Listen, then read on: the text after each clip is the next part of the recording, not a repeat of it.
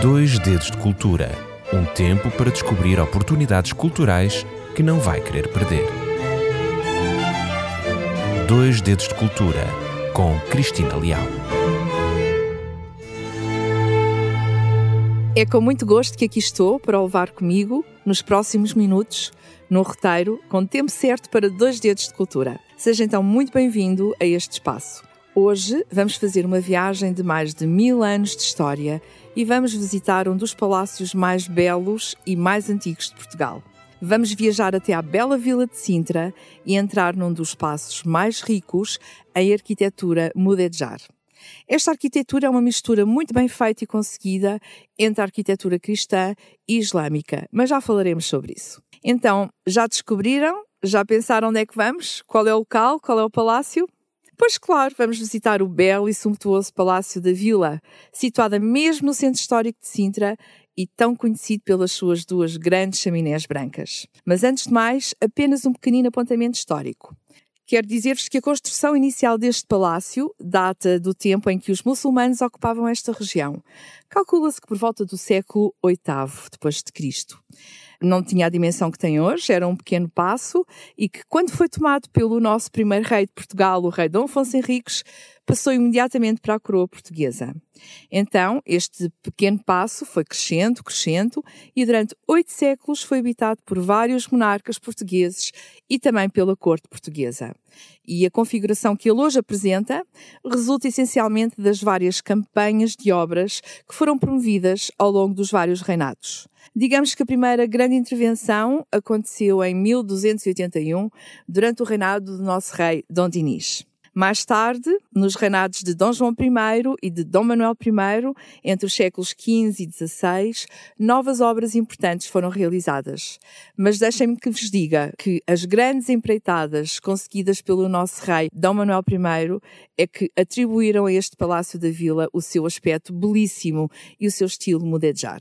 O objetivo desta viagem é de o levar a visitar este maravilhoso palácio, levar a que observem cada espaço, que respeitem a história que ele encerra, dar a conhecer algumas curiosidades históricas e chamar a atenção para algumas salas e espaços associados deste palácio. Então, a primeira curiosidade. Sabiam que este palácio ficou conhecido como o Palácio das Rainhas? É verdade, este palácio, a Vila de Sintra e todo o seu território foram concedidos à Rainha Santa Isabel pelo rei Dom Dinis no ano 1287.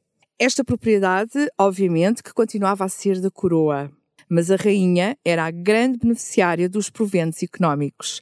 Era uma forma de sustentar as rainhas, de sustentar a coroa. Um século mais tarde, a entrega de Sintra às rainhas tornou-se uma prática constante. Então, a partir do século XIV, basicamente, todas as rainhas eram as senhoras deste vasto património, o que os permitia manter a sua casa e ter os seus dinheirinhos, os seus trocos para gastar naquilo que elas mais gostavam e pretendiam. Um outro eh, aspecto que eu gostava de chamar a atenção deste palácio tem a ver com uma sala, uma sala lindíssima, conhecida como a Sala das Pegas. Uh, para quem não conhece, uma pega é uma ave da família Corvidae, onde se inclui o famoso e conhecido pica-pau. Então, esta sala das pegas era usada pelos reis para receber os convidados mais ilustres e importantes, bem como os embaixadores estrangeiros. Então, quando visitar este palácio e, em especial, esta sala, a Sala das Pegas, eu peço que olhe para o teto e pode constatar porque é que esta sala se chama a Sala das Pegas. Na pintura do teto, uma pintura belíssima, que é considerada a mais antiga do palácio, figuram 136 pegas. E cada pega tem a divisa de Dom João I, que foi o primeiro rei da segunda dinastia, e a sua divisa era por bem. E no bico desta ave encontram uma rosa, e esta rosa é provavelmente uma alusão à casa inglesa de Lancaster, a qual pertencia a famosa rainha Dona Filipa de Lancaster. Mas, mas, há uma lenda associada a este espaço.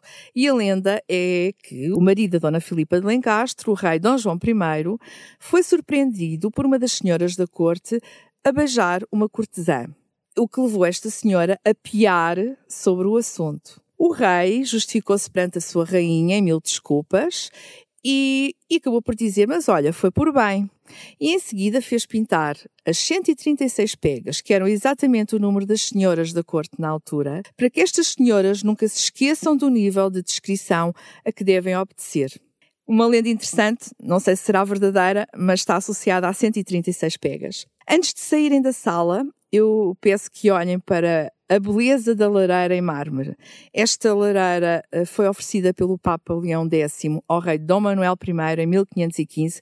Vale a pena o nosso olhar observador, porque de facto é uma lareira grandiosa e bela. E já agora vá até à janela e repare que na janela desta sala existe um alpendre.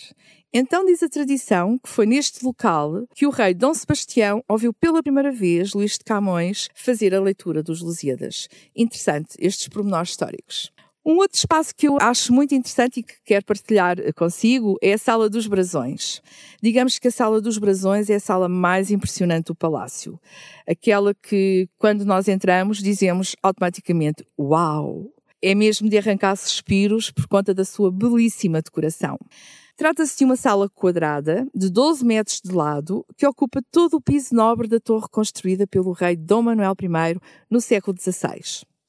O rei Dom Manuel I decidiu reunir todos os brasões e todas as insígnias existentes no reino. E de todas elas, ele optou pelas mais importantes, então escolheu 72 brasões das principais famílias da alta nobreza. Todos estes brasões estão pintados no teto da sala dos brasões do Paço Real de Sintra. Esta sala, de facto, é a expressão máxima do ideal da monarquia do rei Dom Manuel. Um rei que se coloca no alto, com o seu brasão na cúpula desta sala e, ao fazê-lo, coloca-se como o centro e o topo de uma sociedade altamente hierarquizada, mas interdependente. Ou seja, o rei era o mais importante, mas dependia grandemente do apoio da nobreza e por isso ele decidiu colocar à volta da sala as principais famílias de alta nobreza. Então, se por acaso tem dúvidas acerca da nobreza do seu nome de família, ou se quer saber se o seu sangue que corre nas suas veias é um sangue azul, visite esta sala e pode descobrir, se assim for o caso, nos 72 brasões de alta nobreza, o seu. Um outro uh, espaço muito interessante e confesso que é dos locais que mais me impressionam neste palácio é a Câmara de Dom Afonso VI. Uh, Dom Afonso VI foi um rei que ficou conhecido na história por ser um rei doente. Ele era o sexto filho de Dom João IV e de Dona Luísa de Gusmão. E em criança, hum, uma doença roubou-lhe as suas faculdades, tanto físicas como mentais, e tornou-se eh, alguém muito fragilizado. E assim foi durante toda a sua vida, nem sequer deixando um, um, herdeiro. Ele assumiu o trono muito novinho, com 13 anos de idade, e foi apoiado por alguns nobres que viam no rei a possibilidade de controlar naturalmente o poder do país. Mas as suas dificuldades físicas e mentais levaram a mãe a entregar o reino ao seu irmão. Esta situação uh, leva a um desentendimento entre os dois, a uma guerra civil entre ele e o seu irmão Dom Pedro, e este rei acabou por ser afastado, Dom Afonso, para a Ilha Terceira nos Açores, onde viveu exilado durante cinco anos. Até que uma nova conspiração o trouxe novamente para o continente, para Lisboa. Quando chegou, o rei deposto foi levado para o Palácio Nacional de Sintra, onde ficou preso durante nove anos num quarto que hoje ainda tem o seu nome. Foi neste quarto que o rei viveu inacessível e guardado por 300 soldados, e este local era uma autêntica prisão, sendo possível ainda hoje observar, uh, quando fizer a visita, as grades nas janelas, portanto, que faziam com que o rei não tivesse a possibilidade de sair deste local. Ali morreu, em 1683, dizem por envenenamento. Uh, há quem diga que o piso, uh, e isto é, um, é, uma sugestão que eu dou, uma ideia que eu dou, de olhar para o piso desta Câmara uh, do Rei, uh, que ele está de facto muito gasto. E dizem que ele está gasto porque o Rei caminhava muito ali, no seu desespero de estar preso, mas a realidade é que este raro pavimento mudejar do século XV já era antigo quando o Rei foi para lá, o Rei Dom Afonso VI. E finalmente, para terminar, o prometido inicialmente, vamos falar acerca desta arte mudejar que se encontra neste palácio.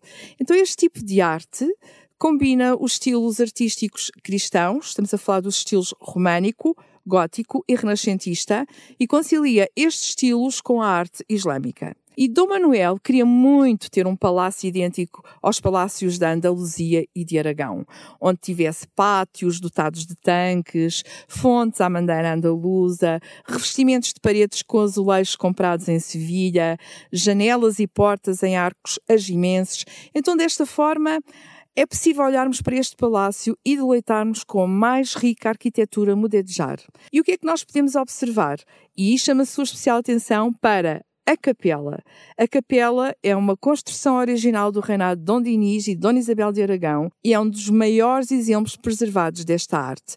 É uma capela que tem um traço belo, lindíssimo, mas também não só a capela, por todo o lado as paredes estão revestidas por mudejares de fabrico sevilhano, como a sala de, da sereia, a sala dos árabes.